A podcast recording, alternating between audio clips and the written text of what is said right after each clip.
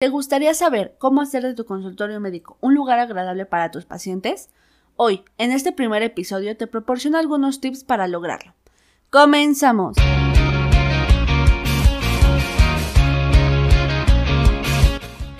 Esto es Asismed, Asistencia Médico Legal, su empresa de responsabilidad profesional médica, en la cual te damos tips y consejos que te ayudarán en el desarrollo de tu profesión médica. El día de hoy comenzamos una serie de episodios en los cuales te daremos herramientas, tips y consejos para que puedas ponerlos en marcha durante el ejercicio de tu profesión. Tal y como lo anuncié, les traigo algunos tips para hacer de tu consultorio un lugar agradable para tus pacientes. Como médico, seguro estás consciente de la gran importancia que un consultorio ordenado y una sala de espera agradable tienen para tus pacientes. Estos son tu carta de presentación, y podría decirse incluso que forman parte del servicio que ofreces. Como primer consejo, capacita a tu personal para ofrecer un trato de excelencia a los pacientes. Es importante que tu personal esté adecuadamente capacitado, si bien la recepcionista médica es quien por lo general tendrá un mayor contacto con tus pacientes. También es importante que las enfermeras y asistentes de quirófano tengan un trato adecuado y amable. Por lo tanto, es importante que tu recepcionista lleve un adecuado manejo de agenda de citas, mantenga el consultorio limpio y en orden, portando una adecuada presentación personal para transmitir el profesionalismo y seriedad de tus servicios. En este segundo consejo, te diré que debes de comunicar el tiempo estimado de espera de tus pacientes. Sabemos que hoy en día todos somos personas muy ocupadas, con diversas responsabilidades, como escuela, pareja, amigos, familia, entre otras, por lo que tus pacientes agradecerán si les haces saber por anticipado cuánto tiempo tendrán que esperar en tu consultorio con o sin cita.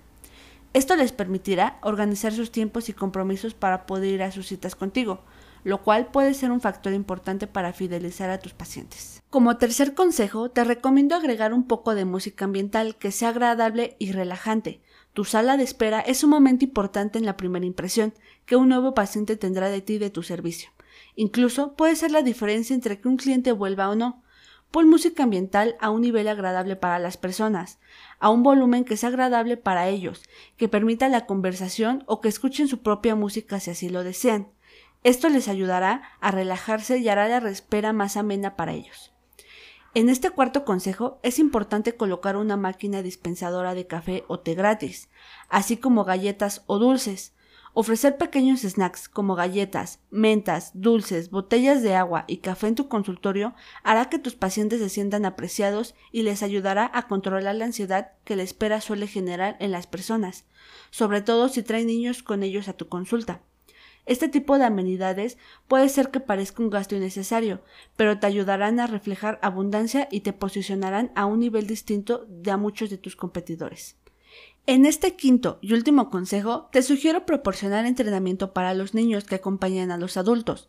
Si tus pacientes suelen llevar a sus hijos a tu consultorio, ya sea porque no tienen con quién dejarlos o porque son los niños a quienes consultarás, sus padres se sentirán sumamente agradecidos si en tu sala de espera cuentas con juguetes, películas para niños, dulces y demás.